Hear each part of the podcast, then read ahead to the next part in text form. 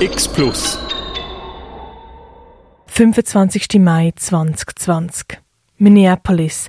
Der Afroamerikaner George Floyd wird bei einem Polizeieinsatz getötet. Das Ganze wird gefilmt.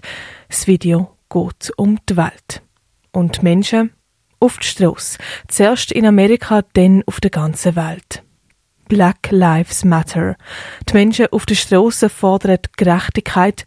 Sie kämpfen für ihre Rechte, gegen Rassismus, gegen Polizeigewalt. Wir von Radio X haben hier letzten Freitag ein Zeichen setzen. Gegen Rassismus, gegen Diskriminierung. Darum haben wir den ganzen Tag Black Music Only gesendet und haben Beiträge zu Black Lives Matter, zu Rassismus auch hier in der Schweiz gemacht und wir haben auch darüber geredet, was jeder und jede einzelne von uns gegen Rassismus machen kann, weil Rassismus, das geht uns alle etwas an. In der nächsten Stunde hörst du jetzt nochmal ein paar Beiträge, die wir am Freitag ausgestellt haben und soundtechnisch fahren wir auch wieder gleich wie am Freitag Black Music Only. Und der erste Track, da ist jetzt der von Public Enemy, Fight the Power. Yet our best trained, best educated, best equipped, best prepared troops refuse to fight. Matter of fact, it's safe to say that they would rather switch than fight.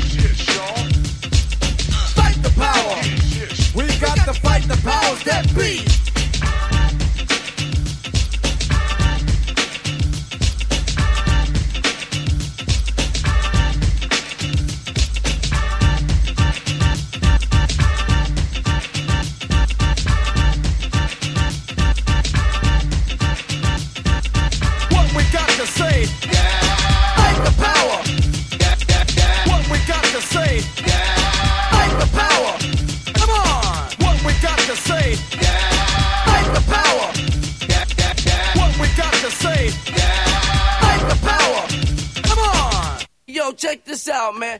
Black Lives Matter. Mit dem Hashtag wird auf den sozialen Medien gegen Gewalt an Schwarzen, gegen Rassismus protestiert. Und dann taucht manchmal auch der Hashtag auf. Hashtag All Lives Matter. Der ist aber völlig fehl am Platz. Wieso das so ist und wieso du den Hashtag Black Lives Matter brauchen sollst, wenn du gegen Gewalt an Schwarzen und Rassismus protestierst, das hörst du nach dem Song. Da ist jetzt zuerst noch Nina Simone mit Baltimore.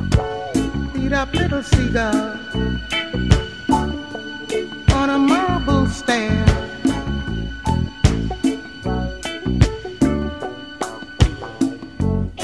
Trying to find the ocean. Looking everywhere.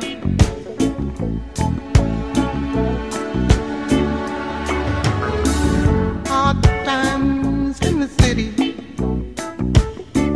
In a hard town by the sea.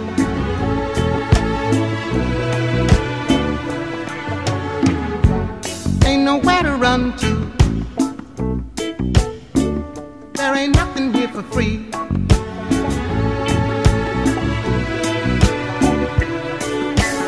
Look on the corner,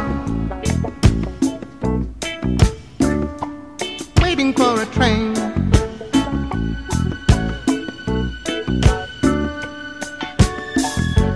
Drunk, lying on the sidewalk, sleeping in the rain.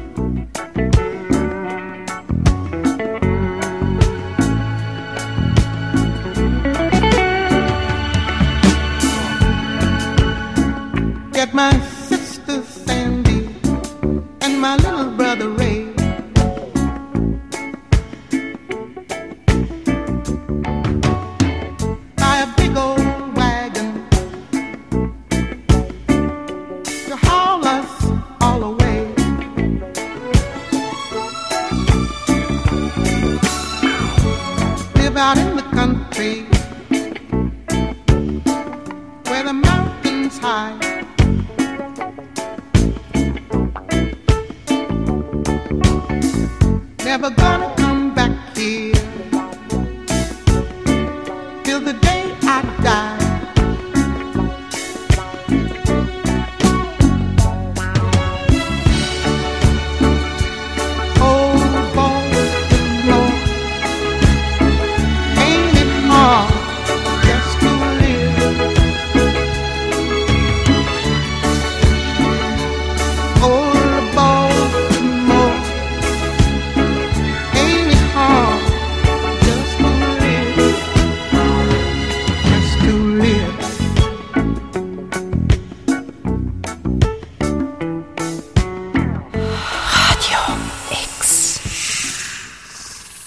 Mit dem Hashtag Black Lives Matter wird auf Social Media protestiert und Awareness gespreadet. Der Gedanke dahinter ist ganz klar. Schwarze sind genau gleich viel wert wie alle anderen auch. Sie spielen eine genauso wichtige Rolle. Ein Hashtag, wo aber leider auch umgeistert, ist All Lives Matter. Vielleicht hast du den Hashtag auch schon mal postet, weil du damit hast sagen, dass alle Leben gleich viel wert sind und gleichgestellt sollen sein. Aber bitte mach das nicht. Damit signalisierst du nämlich etwas ganz anderes. All Lives Matter wird von vielen als Gegenreaktion zu Black Lives Matter postet. Häufig auch aus dem rechten Lager. Geht man den Hashtag auf Twitter ein, dann kommen zum Beispiel Tweets von der rechtspopulistischen deutschen Partei AfD. Häufig dienen die Leute so, als würde Black Lives Matter implizieren, dass nur die Leben von Schwarzen wichtig wären oder mehr wert wären. Und sie wollen mit dem Hashtag All Lives Matter quasi sagen, hey, aber das Leben von uns Weissen ist doch genauso wichtig. Das wäre wie wenn man bei der Krebshilfe umschreit, hey, es gibt aber noch andere Krankheiten am Fall. Oder wegen einem gebrochenen Arm zum Arzt wird gehen und der einem sagt, jo, aber alle Knochen sind wichtig. Klar sind die anderen Knochen auch wichtig, aber was behandelt werden muss, ist der gebrochene Arm. Weil es ist leider immer noch so, dass dunkelhütige Menschen in unserer Gesellschaft benachteiligt werden. Das ist ein Problem, das muss sich ändern und drum eben nicht All Lives Matter, weil damit nimmt man die Dringlichkeit von dem Problem weg. Und darum bitte nicht All Lives Matter brauchen, wenn du dich solidarisieren und aufs Problem aufmerksam machen willst. Das hat nämlich genau die gegenteilige Wirkung.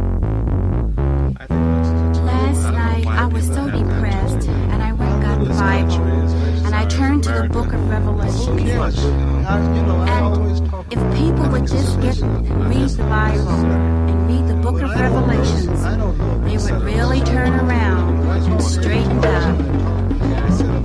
This is all we need to do is just get the good book and read it and put it to everyday life. Sisters, niggas, whiteys, crackers. Don't worry. If there's hell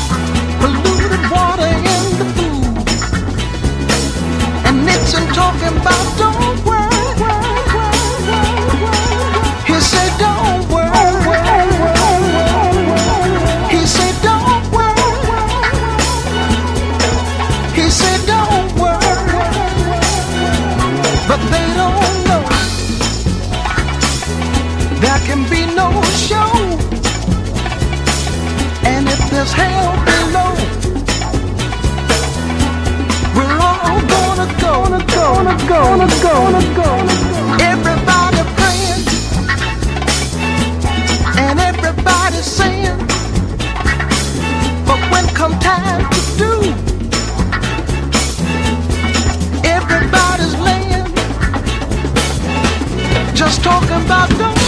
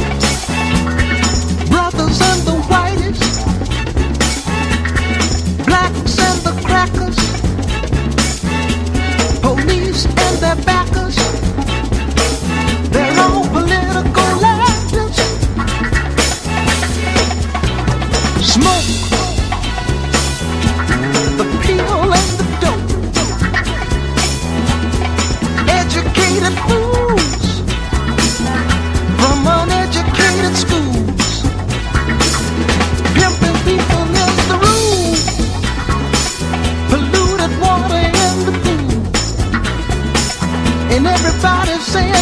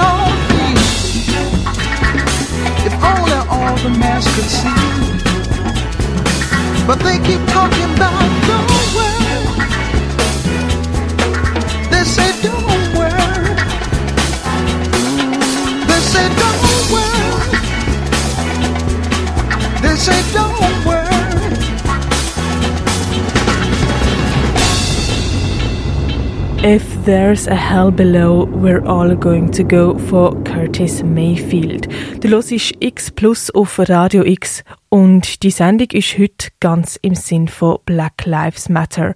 Vorhin haben wir gehört, wieso du eben den Hashtag Black Lives Matter und nicht Hashtag All Lives Matter brauchen sollst. Wenn du den Beitrag verpasst hast, du kannst ihn natürlich auf radiox.ch nachhören. Rassismus, das geht jeder und jede von uns etwas an. Und darum ist es auch extrem wichtig, dass wir uns auf das Thema sensibilisieren, dass wir gut informiert sind. Damit du die jetzt nicht durchs Internet klicken musst, wir haben hier eine Auswahl an Büchern, Dokus und Podcasts zusammengestellt, wo informativ und klar on the subject sind. Die Auswahl, die hörst du gerade nach dem nächsten Song. Da ist jetzt zuerst Revolution Will Not Be Televised. You will not be able to stay home, brother. You will not be able to plug in, turn on, and cop out. You will not be able to lose yourself on Skag and skip out for beer during commercials because the revolution will not be televised. The revolution will not be televised. The revolution will not be brought to you by Xerox in four parts without commercial interruptions. The revolution will not show you pictures of Nixon blowing a bugle and leading a charge by John Mitchell, General Abrams, and Spyro Agnew to eat hog maws confiscated from a Harlem sanctuary. The revolution will not be televised. The revolution will not be brought to you by the Schaefer Award Theater and will not star Natalie Woods and Steve McQueen or Bullwinkle and Julia. Revolution will not give your mouth sex appeal. The revolution will not get rid of the nub. The revolution will not make you look five pounds thinner because the revolution will not be televised, brother.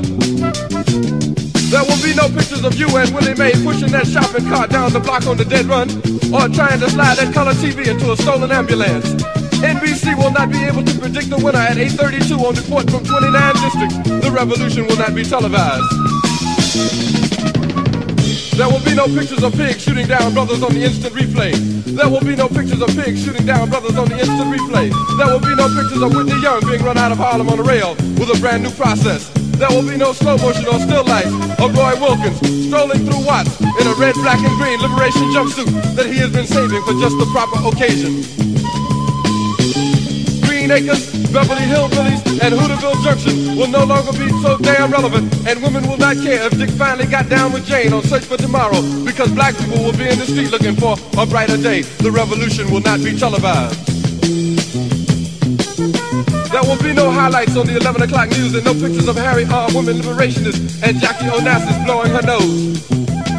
The theme song will not be written by Jim Webb or Francis Scott Keys, nor sung by Glenn Campbell, Tom Jones, Johnny Cash, Engelbert Humperdinck, or The Rare Earth. The revolution will not be televised. The revolution will not be right back after a message about a white tornado, white lightning, or white people. You will not have to worry about a dove in your bedroom, the tiger in your tank, or the giant in your toilet bowl. The revolution will not go better with coke. The revolution will not fight germs that may cause bad breath. The revolution will put you in the driver's seat. The revolution will not be televised, will not be televised, will not be televised, will not be televised. The revolution will be no rerun, brothers. The revolution will be live. Radio X. Rassismus und Diskriminierung ist nicht etwas, wo sich nur die Opfer und ihre Angehörigen damit auseinandersetzen. Rassismus geht uns alle etwas an. Darum scheint es mir wichtig, dass man darüber liest, Dokumentarfilm schaut, lost, was Betroffene sagen. Ich habe eine kleine Auswahl getroffen an Literatur, Dokus, aber auch ein Hörbuch, das soll weiterhelfen, sich bei diesem Thema selber weiterzubilden. Eine eindrückliche Doku zum Beispiel läuft zurzeit auf Netflix. 13th heisst der Dokumentarfilm. 13th ist nach dem 13. Zusatzartikel zur Verfassung der USA benannt. Der ist 1865 in Kraft getreten und hat damit offiziell die Sklaverei verboten. Aber Sklaverei ist in den USA inoffiziell noch lange nicht abgeschafft. In den amerikanischen Gefängnissen zum Beispiel ist Zwangsarbeit der Häftlinge noch immer Realität. Der Dokumentarfilm zeigt, wie das amerikanische Justizsystem Afroamerikaner systematisch diskriminiert und ausbütet. Mit dem Ziel, die meisten privaten Gefängnisse profitabler zu machen und Gewinn zu erwirtschaften.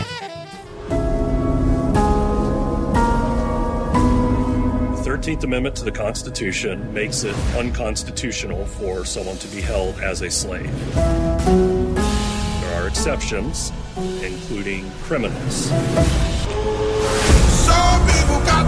The states were required to keep these prisons filled even if nobody was committing a crime. It's so difficult to talk about mass incarceration because it has become heavily monetized.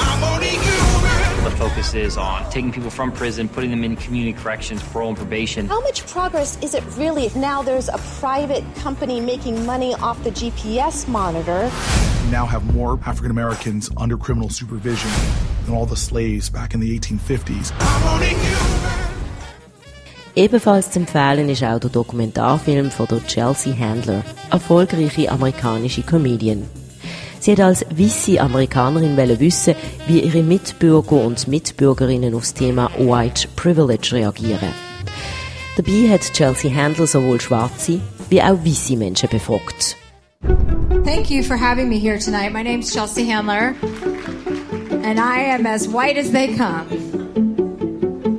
I'm filming a documentary, as you may or may not know, about white privilege. I'm clearly the beneficiary of white privilege. I want to know how to be a better white person to people of color.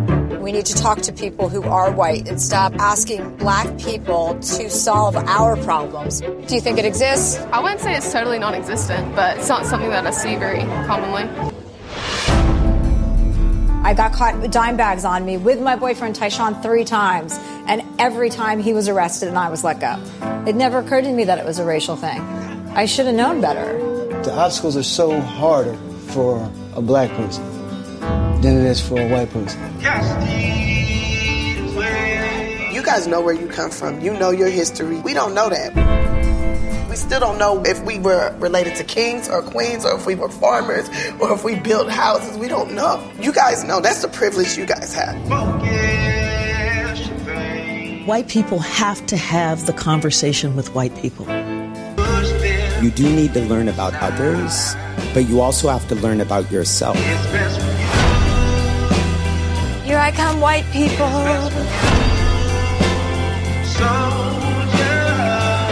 It's great to talk about it because you need to start somewhere.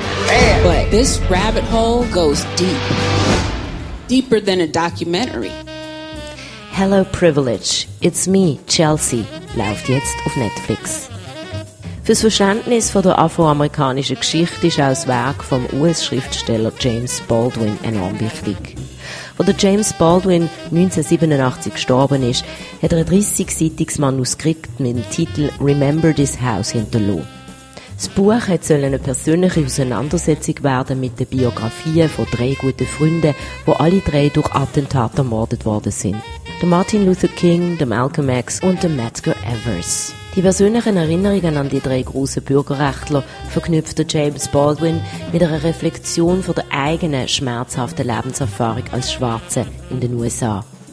I Am Not Your Negro ist ein Film zu diesen Erlebnissen von James Baldwin, eine Art Collage aus Archivfotos, Film- und Nachrichtenausschnitt und Interviews aus den 1950er und 1960er. I Am Not Your Negro ist im 2017 erschienen. If any white man in the world says, give me liberty or give me death, the entire white world applauds. When a black man says exactly the same thing, he is judged a criminal and treated like one, and everything possible is done to make an example of this bad nigger so there won't be any more like him. The story of the Negro in America is the story of America. It is not a pretty story. Most of the white Americans I've ever encountered, sure they have nothing whatever against Negroes. That's really not the question. Really, it's kind of apathy and ignorance. You don't know what's happening on the other side of the wall because you don't want to know. In America, I was free only in battle, never free to rest. We need to take action, any kind of action, by any means necessary. They needed us to speak the cotton, and now they don't need us anymore. Now they don't need us, they're to kill us all off.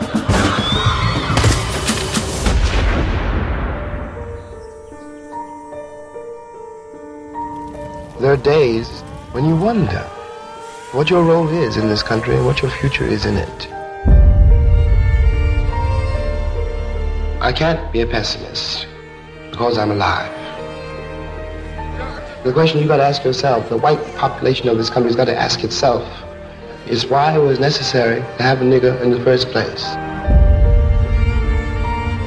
Because I'm not a nigger. I'm a man. But if you think I'm a nigger, it means you need it. And you gotta find out why. And the future of the country depends on that. I Am Not Your Negro ist im 2017 erschienen.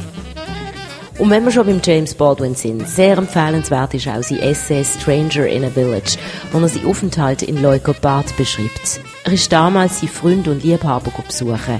In der Schweiz, also in Leukopad, hat mit den 1950er noch nie jemand einen schwarzen Mann gesehen. Er war der Fremde, gewesen, ganz im Unterschied zu den USA, wo Afroamerikaner eigentlich keine Fremde sind, aber damals wie auch heute noch so behandelt werden, mit Angst und Skepsis. Baldwin was a stranger in Lukabad, the Swiss village.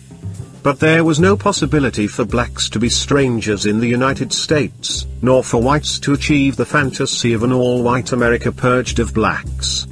This fantasy about the disposability of black life is a constant in American history.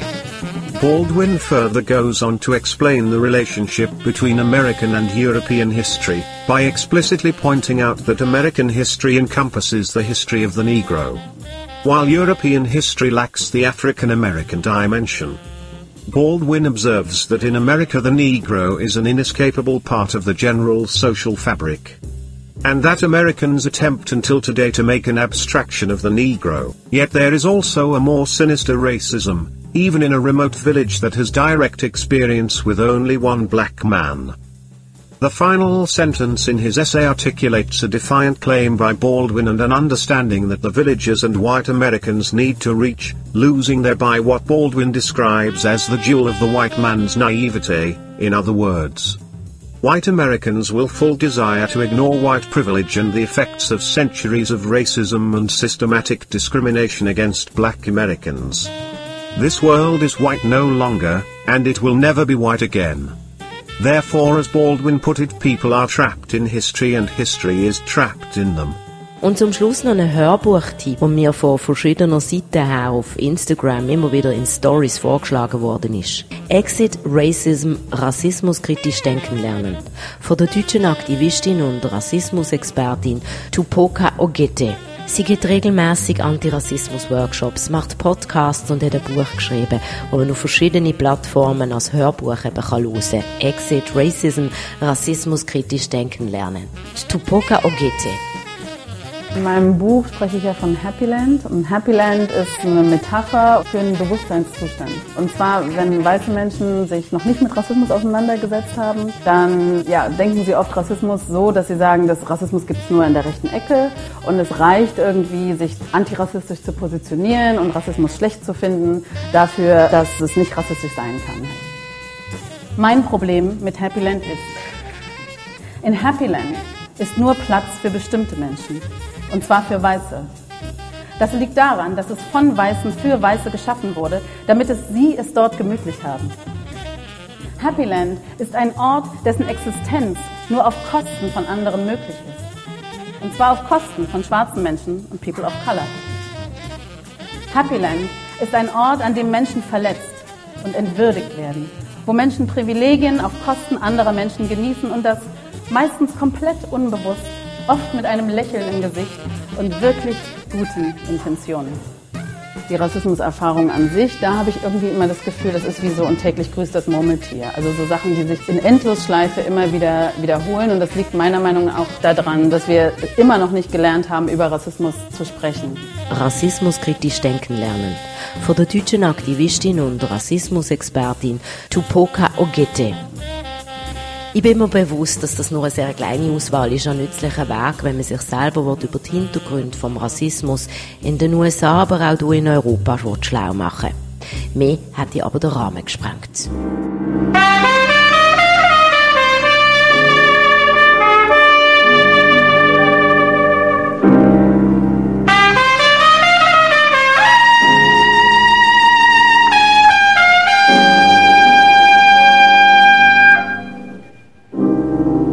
Southern trees bear strange fruit, blood on the leaves and blood at the root, black bodies swinging in the southern breeze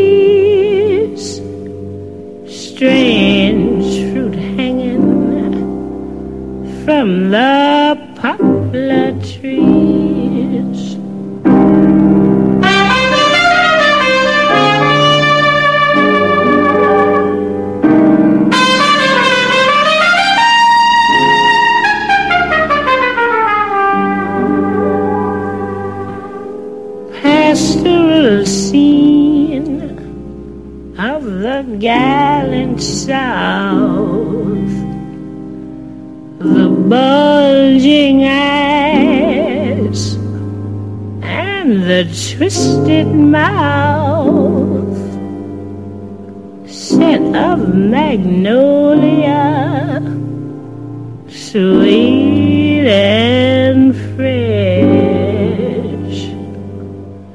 Then the sudden smell of burning flesh.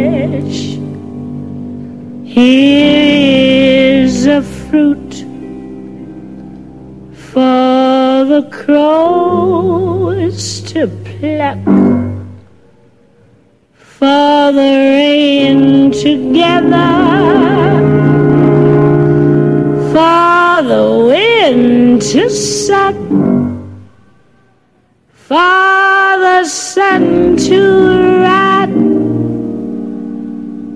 for the tree to drop.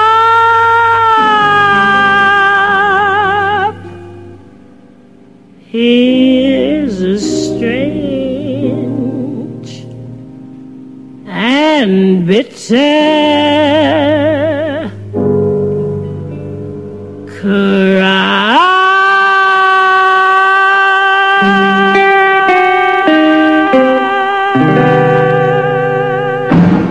Strange Fruit von Billie Holiday. Du hörst X Plus auf Radio X heute zum Thema Black Lives Matter zu Rassismus und Diskriminierung.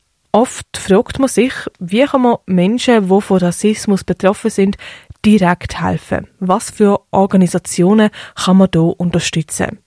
Eine Organisation, die sich gegen Rassismus einsetzt, ist die unabhängige Menschenrechtsorganisation Augen auf. Die Organisation hat Ableger hier in Basel, in Bern und in Zürich und setzt sich seit 1995 gegen Menschenrechtsverletzungen ein. Die Mitglieder von Augen auf, die schauen dort an, wo viele nicht anschauen, sei es aus Unwissen oder aus Ignoranz. Sie decken Menschenrechtsverletzungen auf, dokumentieren und veröffentlichen sie und setzen sich für die ein, wo ihre Rechte verletzt worden sind. Der Mirko Kempf hat zwei Mitarbeiterinnen von Augen auf Basel zum Interview getroffen, Dana und Katrin. Und er hat mit ihnen über Rassismus und die Notwendigkeit von Demonstrationen geredet, aber auch über den Fall vom Saleh T. Der Saleh T. ist Algerier Er hat drei Wochen vor seiner Freilassung aus dem Straf- und Ausschaffungsgefängnis Basel-Gut Suizid begangen. Donnerstagnachmittag, Kaserne auf der Wiese. Es ist sonnig und warm. Mit wem sitze ich am Tisch? Mit äh, Anna von Augen auf Basel. Und mit der Katrin auch von Augen auf Basel. Was ist Augen auf? Worauf richtet ihr eure Augen, wenn ihr sie aufsperrt? Wir richten unsere Augen sehr weit auf, wenn es darum geht, dass staatliche Institutionen, Behörden, aber Polizei, Sozialbehörden quasi Menschenrechte nicht einhalten und Leute diskriminieren oder eben auch mit gewalttätigen Übergriffen äh, blogen. Woran liegt das, ähm, dass man auch genau vielleicht jetzt im öffentlichen Diskurs nicht so groß wahrnimmt, jetzt natürlich die grossen Organisationen aus der Schweiz. Man sieht etwa mal, dass Amnesty jetzt am Bahnhof steht und äh, Sachen sammelt, Geld sammelt, Unterschriften sammelt. Ähm, ihr sind da nicht so, ich sag's mal, visibel. Woran liegt das? Ich glaube, unter anderem ist eine Kapazitätenfrage. Dadurch, dass wir alle einfach in der Zeit, die wir haben, aktiv sind ähm, und durch das auch relativ kleine Gruppen.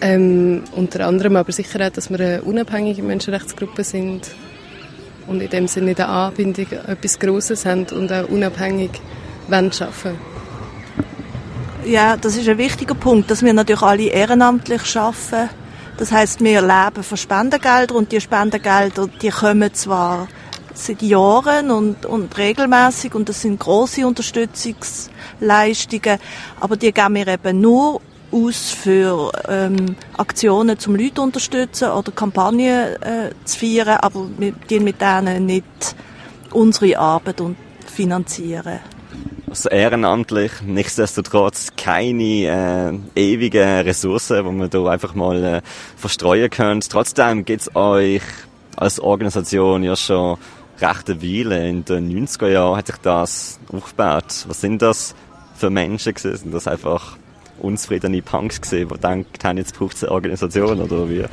Ähm, also der, der, Hintergrund ist sicher eines Teils äh, Leute, die politisch aktiv sind, auch gegen, gegen die Diskriminierung von Drogensüchtigen. Das ist dann auch noch in Zürich Aktionen gewesen, im Zusammenhang mit Platzspitz.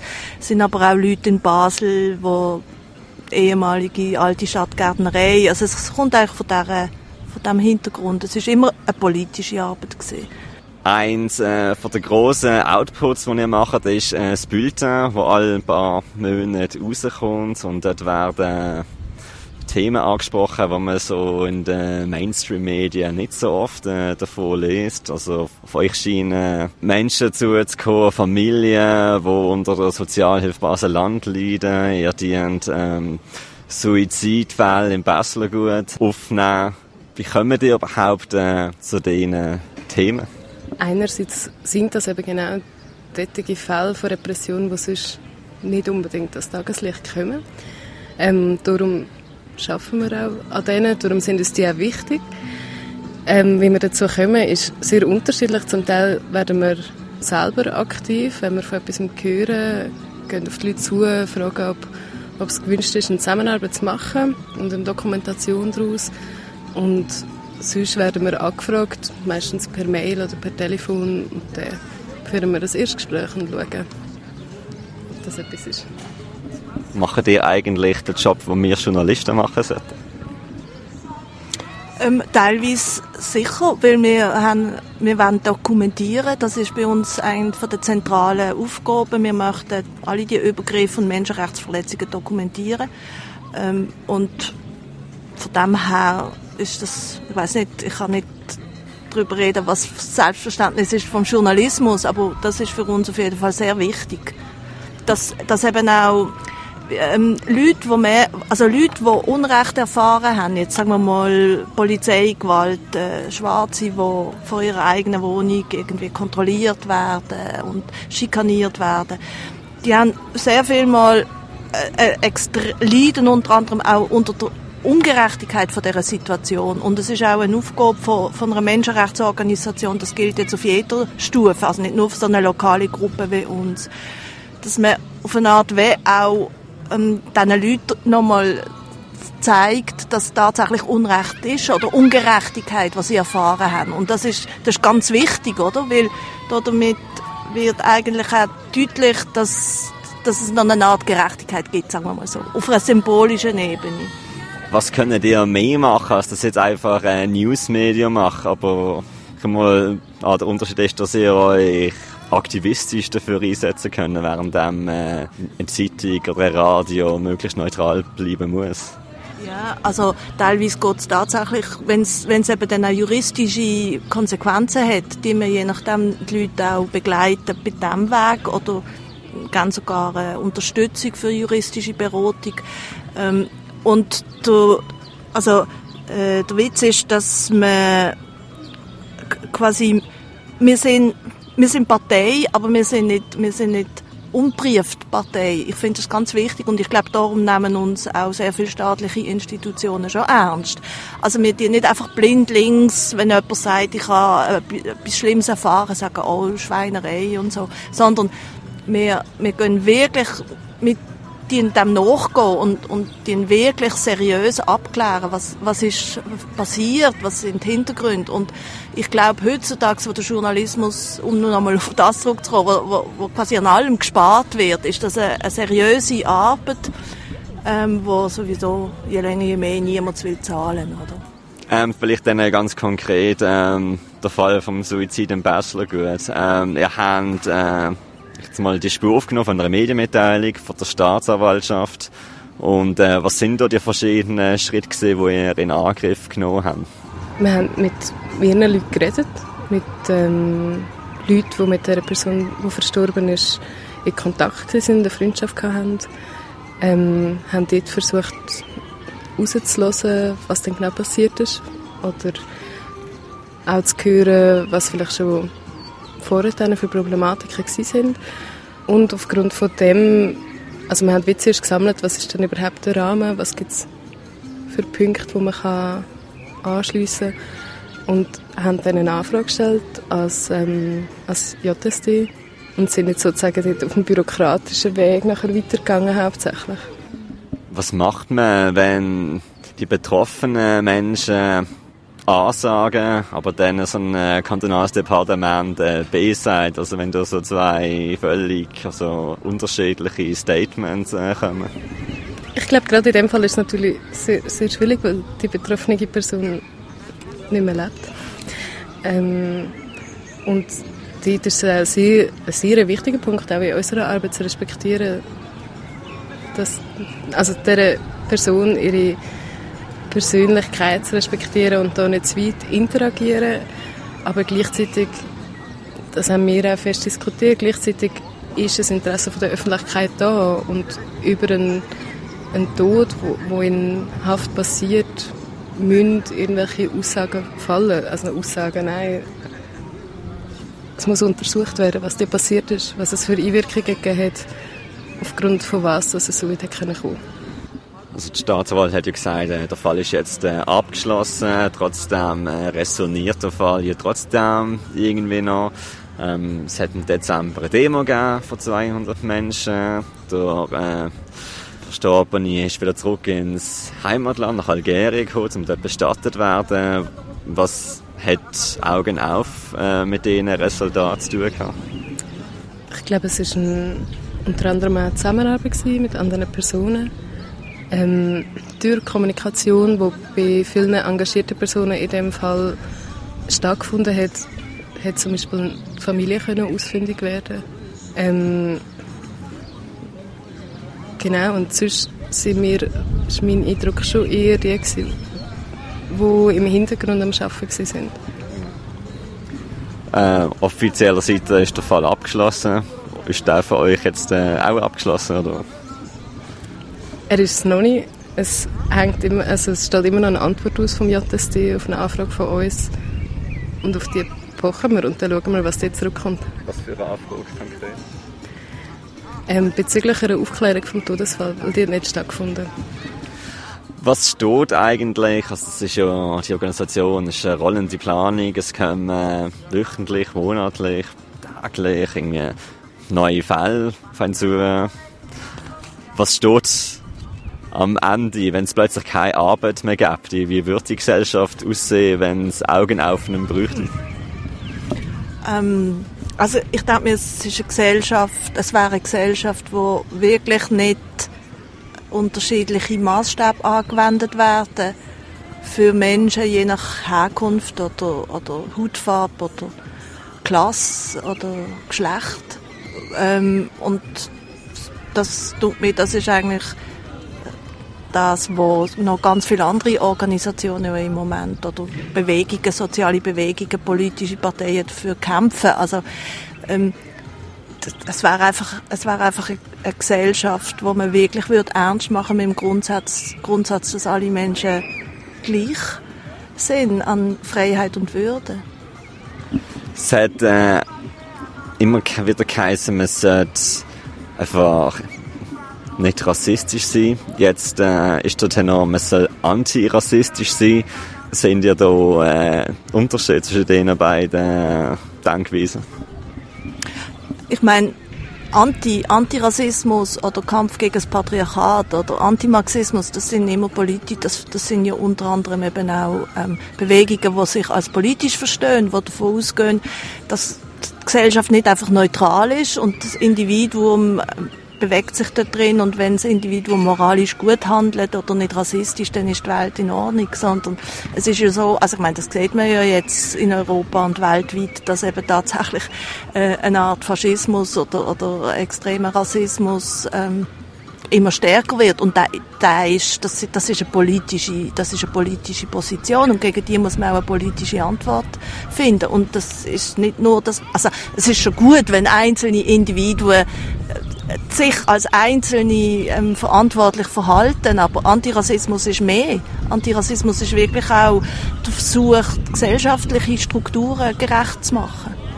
Ist das realistisch, wenn man den Wunsch hat, dass äh, Menschen allgemein sich moralisch verantwortungsbewusst verhalten?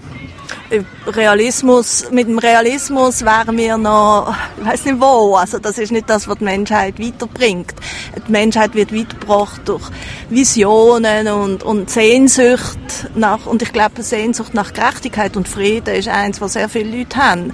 Und warum bei uns jetzt auch bei Augen auf eigentlich, habe ich das Gefühl, wir sind ja eine Gruppe ohne Hierarchie, ohne äh, strenge Regeln, ohne, wir haben eigentlich keinen Zwang in unserer Gruppe und alle, die mitmachen, machen das will und solange es für sie irgendwie stimmt und sie, sie das eigentlich auch beglückend finden. Und ich, ich denke mir, das ist das Zeichen dafür, dass es dass es eigentlich auch eine Kraft ist. Also, dass man merkt, ey, ich kann etwas machen und ich bin nicht ganz allein und hocke da und bin total frustriert und habe Nachrichten gehört und denke, das glaube ich ja nicht. Also das finde ich ist schön, wenn man in einer Gruppe zusammen auch schafft, oder? Und merkt, man kann als Gruppe natürlich dann hoffentlich auch ein bisschen etwas verändern.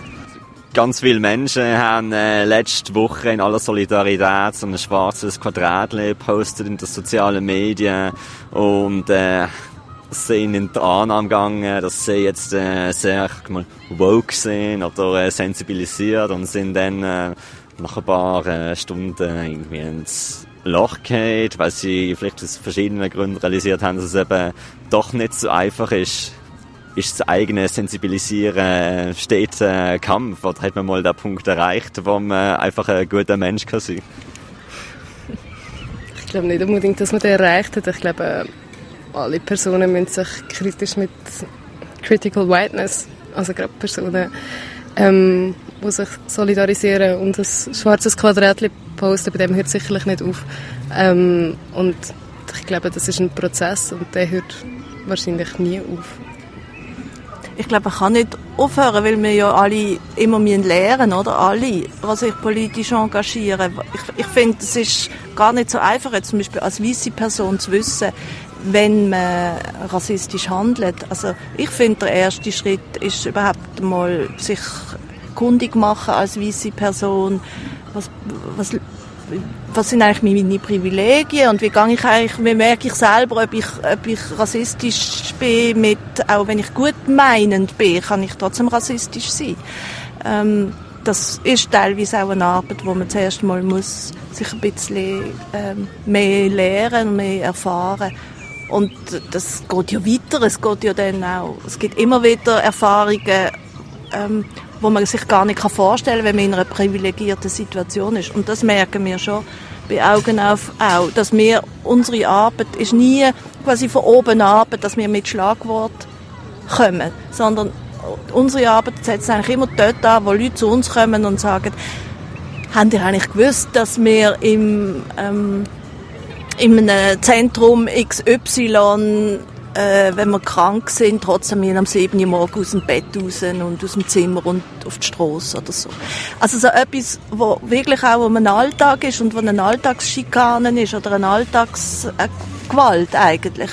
Und das sind Sachen, das ist ein Beispiel, dass wir, wir eigentlich auch immer wieder lernen, was es alles gibt, oder? Und äh, gewisse Sachen wiederholen sich leider seit Jahren, Jahrzehnten, aber gewisse Sachen sind auch neu, auf die wären wir selber gar nicht gekommen, oder? ihr traut eher auf äh, das punktuelle Ansetzen als jetzt äh, auf die, äh, sag jetzt mal, die Hypes, die sich wie Wellen äh, durch die kurze Aufmerksamkeitsspanne ziehen? Mm, ich glaube, man muss es nicht gegeneinander ausspielen. Alle gehen auf ihre Art vor. Ähm, Hauptsache man teilt irgendwie Vision. Aber was auf jeden Fall klar ist, ist, wir arbeiten konkret, aber wir wollen natürlich im konkreten Beispiel zeigen, was die Struktur ist dahinter.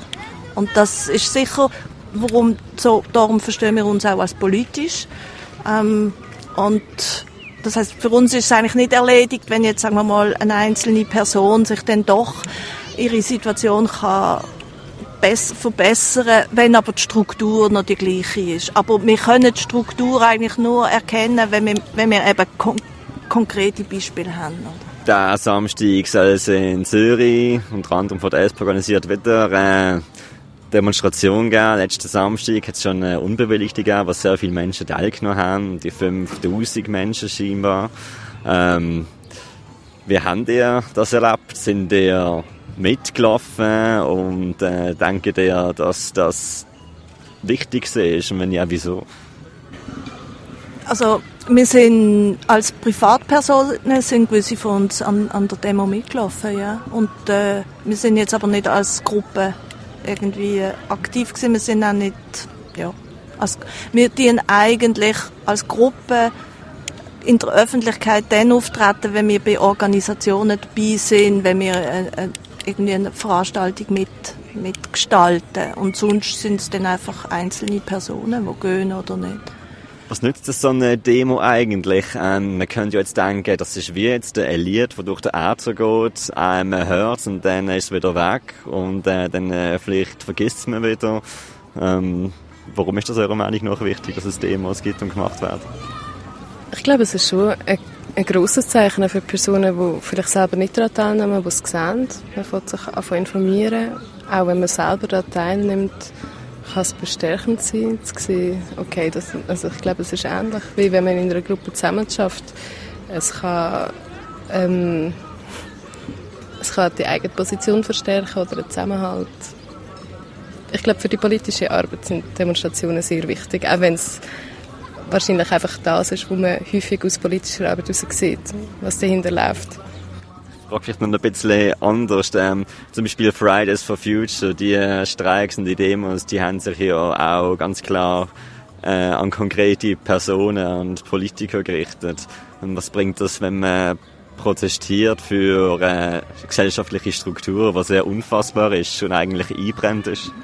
Also ich glaube, ähm, jetzt wir Augen auf sind ja wirklich nicht eine klassische Demo-Partei, sondern wir arbeiten ja wirklich eher so im Hintergrund mit, mit, eben mit Dokumentationen und mit Betreuung und jur eventuell juristischer Weiterarbeit. Aber manchmal ist es eben auch wichtig, quasi ein Thema in die Öffentlichkeit zu bringen. Ich meine, wir, sind, wir leben in einer demokratischen Gesellschaft und am Schluss geht es schon darum, was, wie ist eigentlich die Meinungsbildung, ähm, wenn, wenn jetzt vor allem Schweizer Schweizerinnen halt in der Schweiz dann die Gesetze äh, unterstützen oder verschärfen, zum Beispiel gegen ähm, Asylsuchende, dann ist es irgendwie schon wichtig. Auch eine Demonstration ist ja eigentlich auch eine ein Ort, wo man ein Argument oder einen Gedanken bringt. Dass das in den Medien meistens nicht so weitergetragen wird, ist, ist, ist leider ein Problem, oder? Ähm, aber eigentlich ist es quasi, was man früher gesagt hat, der Marktplatz. Dort wird Politik gemacht. Also man hört, was sind Positionen und an einer Thema gibt es immer Forderungen oder, oder ja, Analysen, Kritiken. Und eigentlich geht es ja auch um das, dass, wie du gesagt hast, Anna, dass man dass man dann auch Positionen kennenlernt, oder? Und vielleicht sich dann auch einfach selber Gedanken machen und dann, wenn dann der Moment da ist, wo man eigentlich könnte etwas ändern, vielleicht das, also mit der Meinungsbildung, dass dann einen Einfluss hat. Was könnte man machen, dass man Augen auch viel stärker wahrnimmt oder wendet das überhaupt? Hm. Ich glaube, es ist bei uns aber schon ein bisschen eine Qualitätsfrage. Wenn wir mehr Leute wären und mehr Energie hätten, um etwas zu arbeiten, würden wir wahrscheinlich automatisch mehr wahrgenommen werden in der Öffentlichkeit. Ähm, von dem her, glaube ich, müssen wir ausbalancieren, dort, wo wir dran sind, was möglich ist und was nicht. Wie finden euch Betroffene in Not? Also man kann uns auf der Webseite ähm, ist die E-Mail-Adresse, man kann uns eine E-Mail schreiben. Wir haben ein Telefon mit Telefonbeantworter, wo man jederzeit darauf äh, Nachricht hinterlassen und mit ihnen zurück anrufen Das ist es eigentlich, ja. Irgendwelche abschließenden Messages äh, an Basel? Ich denke mir, alle die äh, in Basel, die sich irgendwie äh, engagieren Energie haben äh, und schon irgendwie noch so noch nicht ganz desillusioniert sind und finden, man kann doch die Welt schon noch ein bisschen gerechter machen. Ich finde, die sollen sich einfach engagieren, wo immer sie für sie passt und stimmt. Und wenn gewisse finden, ey, so eine Gruppe wie Augen auf wäre auch lässig, dann freuen wir uns natürlich immer. Aber wichtig ist einfach, dass, dass ich glaube, dass man sich überhaupt irgendwann engagiert. Danke vielmals für das Interview, Kathrin und Anna.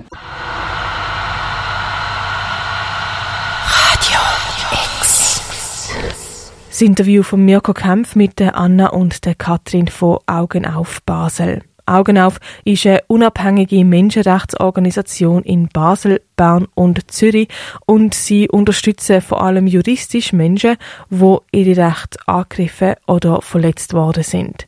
Die Fälle die werden regelmäßig in Bulletins veröffentlicht. Wir sind schon am Ende unserer heutigen X Plus Sendung, eine Sendung zu Rassismus und Diskriminierung, auch hier in der Schweiz. Die Beiträge von dieser Sendung wie auch weitere Beiträge zum Thema Rassismus, zum Beispiel aus unserer Woche gegen Rassismus, die findest du auf radiox.ch. Und auf Spotify haben wir dir eine Playlist mit Songs von der Black Lives Matter Movement zusammengetragen. Für Radio X die Noemi Keller, Daniel Biogin, Mirko Kempf und am Mikrofon die Claire Mikalev. X Plus. Am Donnerstag um 6 und am Samstag am 1. Nur hier auf Radio X.